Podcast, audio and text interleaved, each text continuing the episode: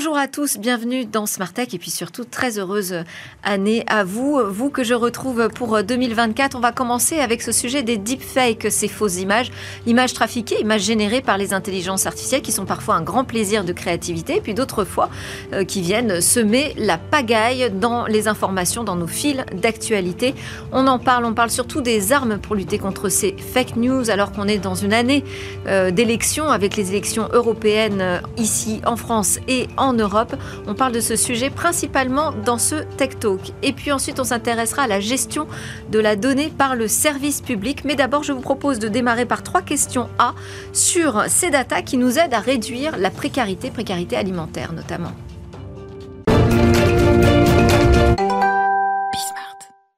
Dans Smart Tech, aujourd'hui, on s'intéresse à la manière dont les données peuvent nous aider à lutter contre la précarité, en tout cas réduire la précarité alimentaire. Ça va être l'angle de notre sujet aujourd'hui avec Victoria Mandefil. Bonjour. Bonjour. Bienvenue sur ce plateau. Vous êtes la fondatrice de Solinum. C'est une association à but non lucratif qui lutte contre l'exclusion des publics, notamment euh, des publics fragiles, notamment à travers l'usage du numérique. Vous avez lancé euh, une application et euh, un guide, un site, une plateforme de solidarité qui référence les services utile aux personnes en situation de précarité avec des indications sur les accès aux soins, l'insertion euh, socio-professionnelle, aussi l'accès aux droits et puis l'aide alimentaire. Alors, cette problématique euh, d'accès à l'information, en particulier sur l'aide alimentaire, elle est importante aujourd'hui? Ouais. Aujourd'hui, on a une euh, très forte hausse de la précarité alimentaire, notamment liée aux enjeux d'inflation qu'on a tous vécu.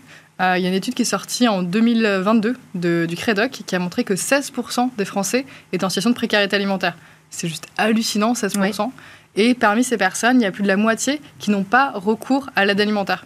Pour tout un tas de raisons, mais l'une des grosses raisons, c'est le manque d'information. On est une personne qui n'a pas été en situation de précarité dans sa vie.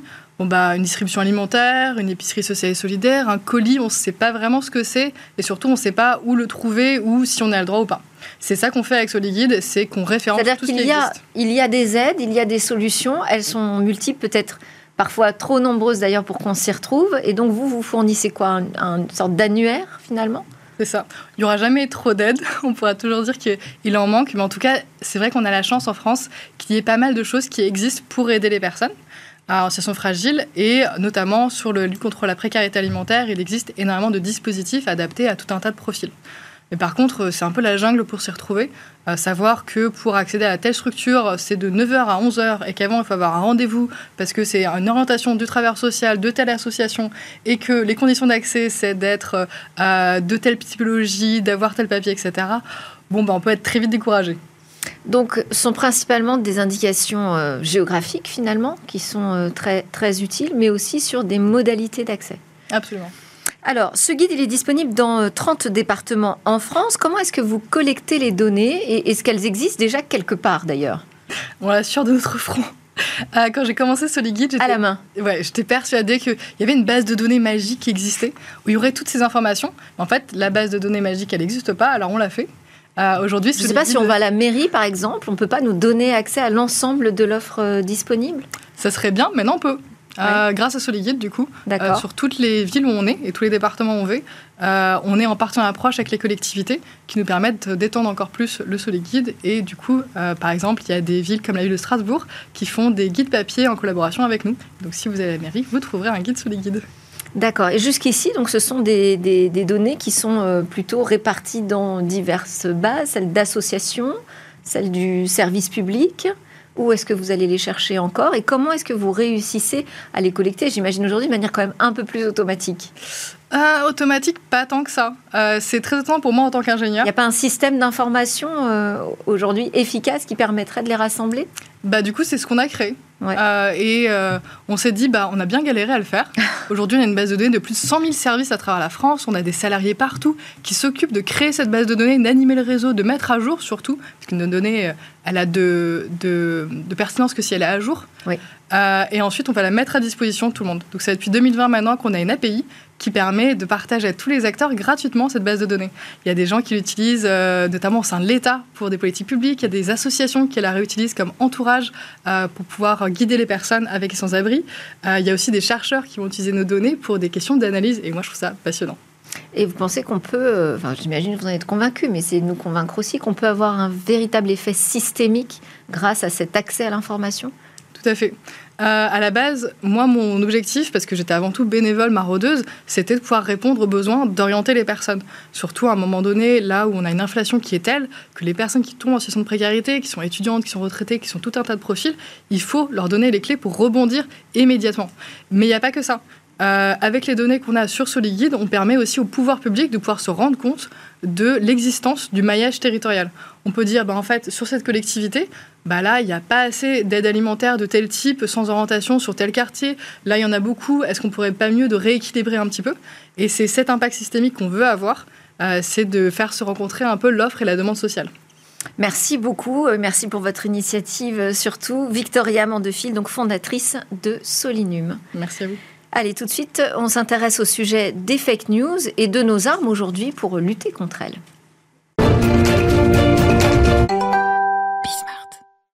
Alors qu'il y a évidemment de nouveaux outils pour créer de fausses images, eh bien nous allons regarder quelles sont nos nouvelles armes pour lutter contre les deepfakes. On voit ça avec euh, Vanessa Bouchara, avocate spécialisée en droit d'auteur chez Bouchara Avocat. Bonjour, Vanessa. Et Anthony Level, responsable de la stratégie réglementaire et juridique relative à l'IA chez Imatag. Petite parenthèse quand même sur Imatag que tout le monde ne connaît pas. Spin-off de l'INRIA basé à Rennes, donc euh, une start-up française spécialisée dans les technologies de reconnaissance de contenu fondée en 2016 par quatre euh, chercheurs qui ont breveté une technologie de tatouage numérique qu'on peut appeler watermarking digital. Alors, je voulais déjà vous interroger sur des deepfakes que vous auriez croisés et qui vous inquiéteraient aujourd'hui. Alors, je commence. Euh, pour faire un panorama du type de deepfake, en fait, il y a un peu, il y a un peu de tout parce qu'en fait le deepfake il est un peu neutre à la base. Mais on en distingue deux grandes catégories. La première c'est le deepfake à vocation politique, géopolitique. Le deuxième c'est plutôt à vocation humoristique. On va plus se passer évidemment euh, sur des écrans euh, que, les autres. Euh, pour ou, vous citer quelques... ou, le plaisir de la créativité aussi. Ou le plaisir absolument artistique. Il y a ça aussi, ça augmente aussi l'artistique, l'IA. Pour vous donner un panorama des différentes deepfakes qui ont quand même bien résonné dans le monde, il y a eu la première qui a eu un, un effet potentiellement géopolitique militaire, c'est deux semaines après l'invasion de la Russie en Ukraine, euh, il y a eu un deepfake qui représentait Vladimir Zelensky, euh, pas Vladimir Zelensky, mais Zelensky. oui, Vladimir euh, Poutine ou... Non, non, non, non, Vladimir Zelensky, et qui en fait le représentait avec sa voix et disait il faut qu'on se rende. Donc c'était une tentative de reddition par les réseaux sociaux pour démoraliser, sa première tentative de démobilisation finalement des troupes ukrainiennes avec un deepfake. Un deepfake politique, ça peut être celui qui est récemment passé il y a deux jours sur euh, la parodie des vœux de Marine Le Pen détournés euh, en russe. Voilà, donc euh, plutôt à vocation humoristique et politique pour le coup. Euh, d'autres, il y a eu Trump qui avait été, alors là c'était une manipulation vidéo et image, c'est-à-dire que Trump avait été représenté avec Fauci. Fauci, vous savez, c'était le responsable de la politique anti-Covid euh, aux États-Unis et contre, contre lequel en fait tout, la sphère complotiste était, était vraiment contre cette personne-là et ils les ont associés. on voit Donald Trump qui embrasse Fauci, donc pour dire mm. en fait il y a une connivence entre les deux.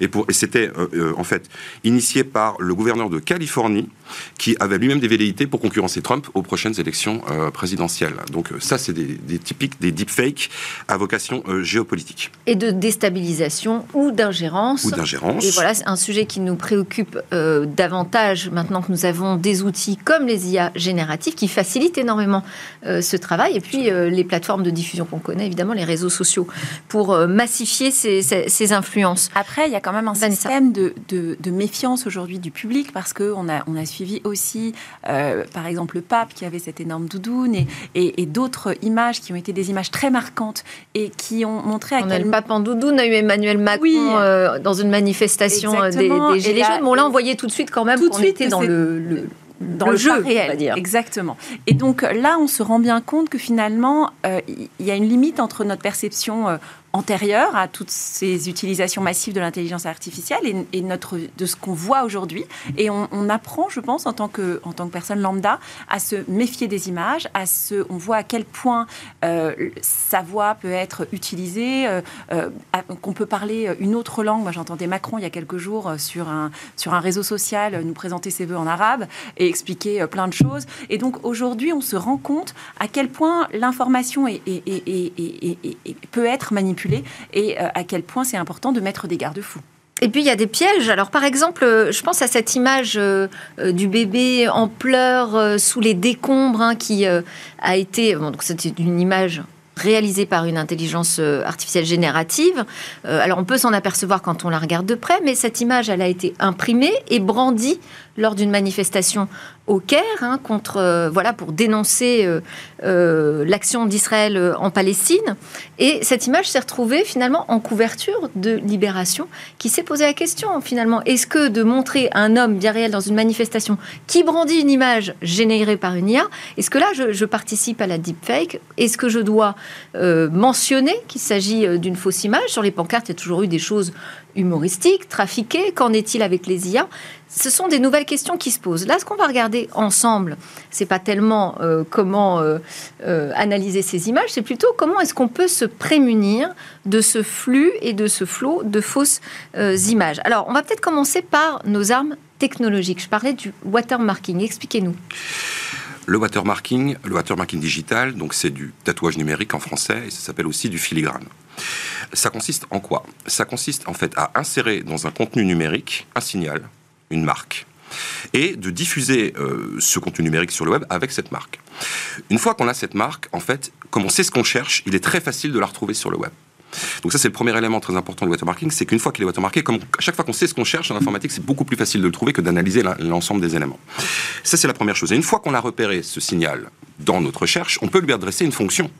On peut très bien lui adresser une fonction utilisée aujourd'hui qui est réintégrer les métadonnées d'origine d'un contenu au contenu lui-même quand on aura été dépouillé. Il faut savoir aujourd'hui que 80%... En précisant la source En précisant la source, le contexte, l'auteur, la date. Donc l'intégralité finalement du contexte véridique qui est autour de cette image. Comme cette, cette image dont, je parlais du bébé euh, sous les décombres, qui en fait date de février 2023, qui a été générée. Ça, c'est une image générée. En, en, février 2023 et réutilisée bien plus tard. Absolument. Donc, à ce signal, vous pouvez adresser une fonction. La fonction est réintègre-moi mes métadonnées d'origine. Donc, finalement, les métadonnées sont dissociées, sont déportées du contenu, mais lui sont toujours attachées au travers de signal. Ça, c'est extrêmement important, puisqu'une fois que vous avez ça, quand vous pouvez faire ça, vous pouvez authentifier, en fait, tout ce qui est sur le net, à partir du moment où il y a ce tatouage qui renvoie à ces métadonnées. Et donc, en fait, il y a deux façons de lutter contre les deepfakes. La première, c'est le fact-checking et le debunking de fake news, c'est du temps c'est de l'énergie, c'est une mobilisation de beaucoup de choses, y compris des technologies. Il y a quelque chose qui est beaucoup plus facile à faire, c'est authentifier les images fiables, les, les, informations réelles. Et c'est le watermarking intervient sur les deux niveaux. Le premier niveau, vous l'avez compris, je peux identifier partout où elle est l'image, je peux lui réintégrer ces métadonnées et dire c'est une image AFP de tel contexte du conflit israélo-palestinien, prise à telle date avec telle image. Vérifier s'il y a eu des modifications entre temps. Et c'est ça le deuxième ah. point, c'est-à-dire que comme je sais que moi, en base de données, j'ai, enfin, ou l'éditeur, selon si c'est on-premise ou chez nous, mais une fois que j'ai l'image d'origine et les métadonnées d'origine, je peux très bien voir s'il y a des modifications sur l'image d'origine et les tracer. Et indiquer éventuellement que ça a été modifié, comment, et pas pourquoi, mais comment. Et ça, c'est déjà une arme. Évidemment, on l'a pas précisé, mais ce marquage, ce filigrane dont vous parlez, il est invisible. Il est absolument invisible, tout à fait. En fait, c'est de la stéganographie. La stéganographie, c'est dérivé de la cryptographie. C'est l'art, effectivement, de rendre invisible à l'œil humain des signaux qui sont dans un contenu numérique. Alors, comment est-ce qu'on va le rechercher et à qui est destiné en particulier ce, marquage? Le marquage, avant tout, historiquement, il a été destiné, Maître euh, pourra peut-être nous en préciser, au contrôle de l'IP, c'est-à-dire au contrôle de la propriété intellectuelle. Mmh. Du moment où j'ai un filigrané des images artistiques, je peux les retrouver partout, je sais quelles sont les contrefaçons, je sais quels sont les usages licites, ou je vois quels sont les détournements. La première utilisation, c'était ça. La deuxième, c'est l'anti-leaks, c'est-à-dire l'anti-fuite. Par exemple, le dernier modèle de Samsung, bah, il a peut-être pas envie, Samsung, que fuite euh, le design de son dernier modèle. Donc là, ça a un effet préventif, puisque les gens savent que c'est watermarké, donc ils vont pas le leaker.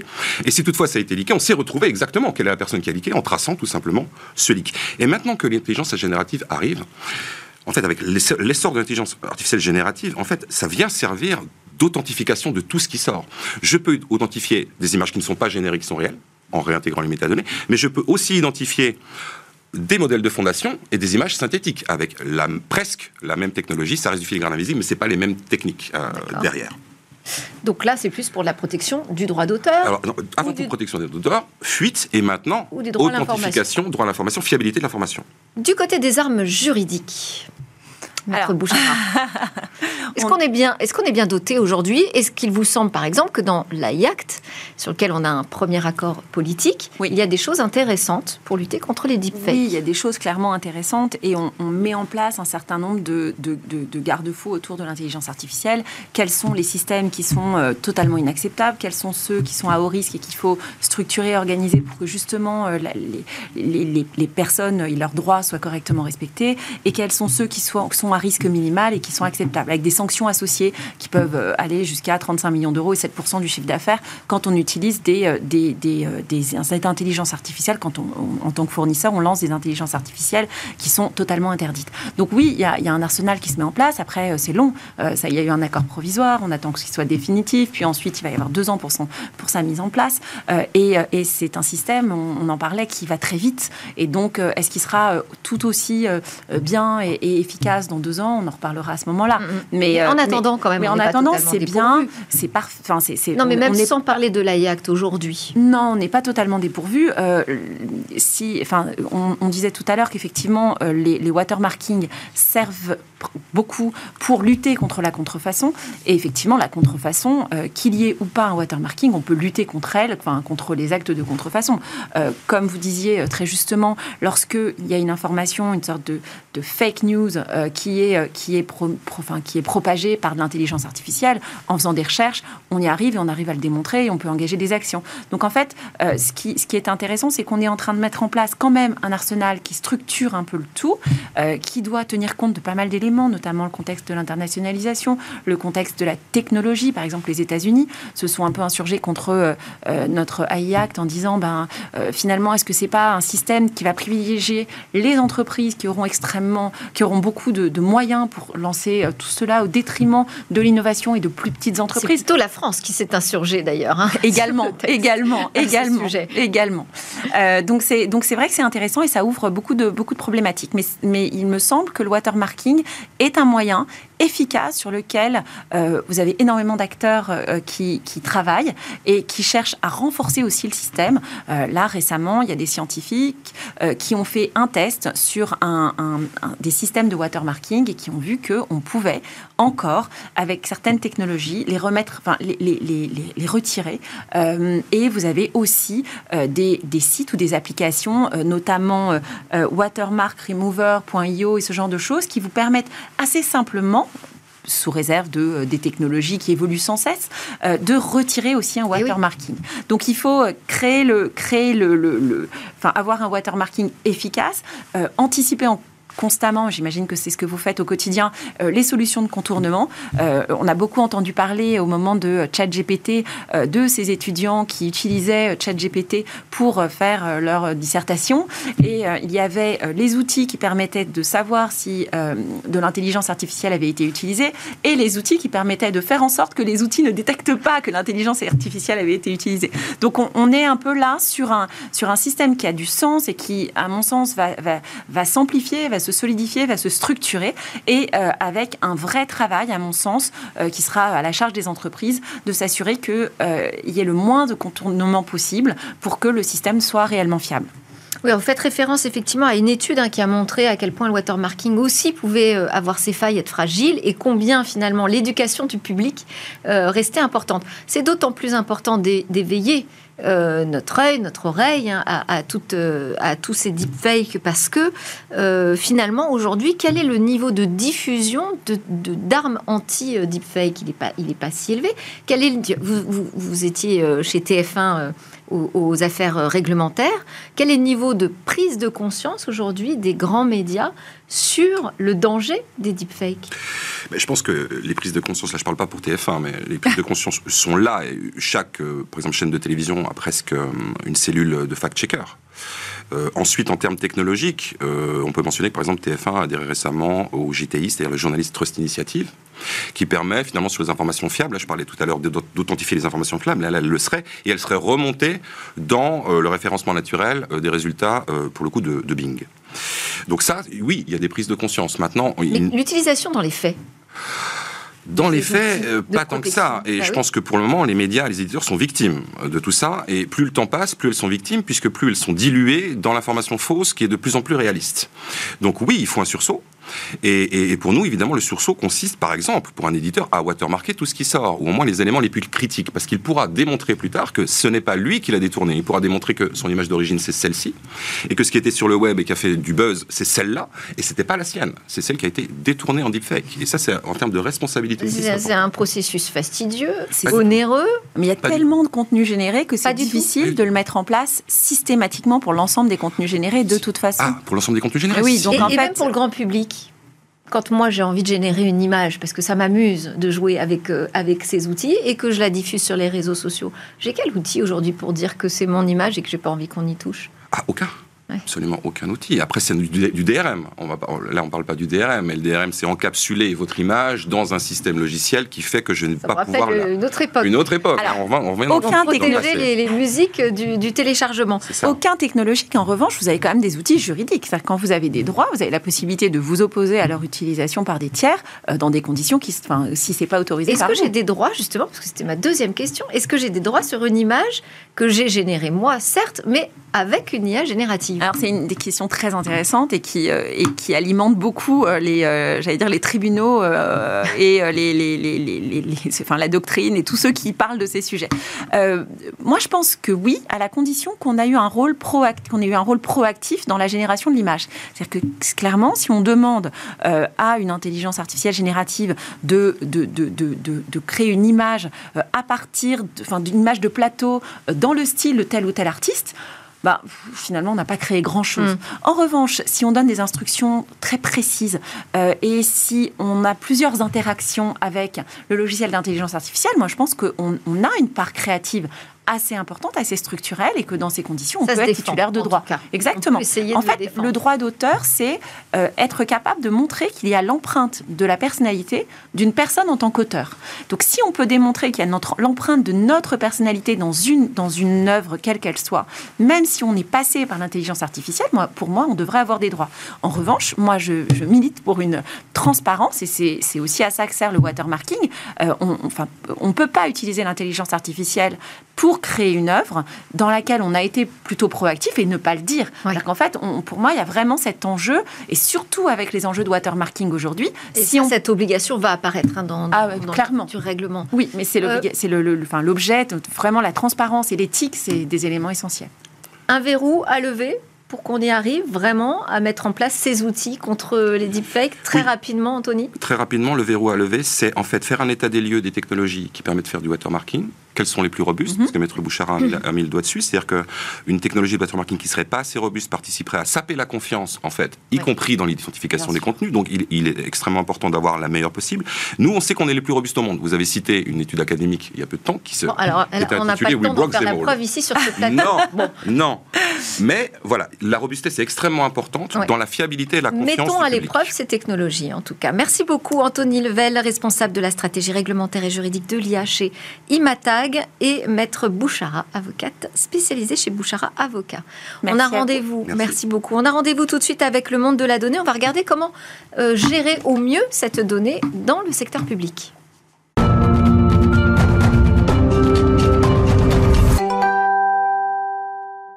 David Bessot est mon invité pour terminer cette édition, directeur associé chez TNP Consultant, membre du Cercle de la Donnée. Bonjour.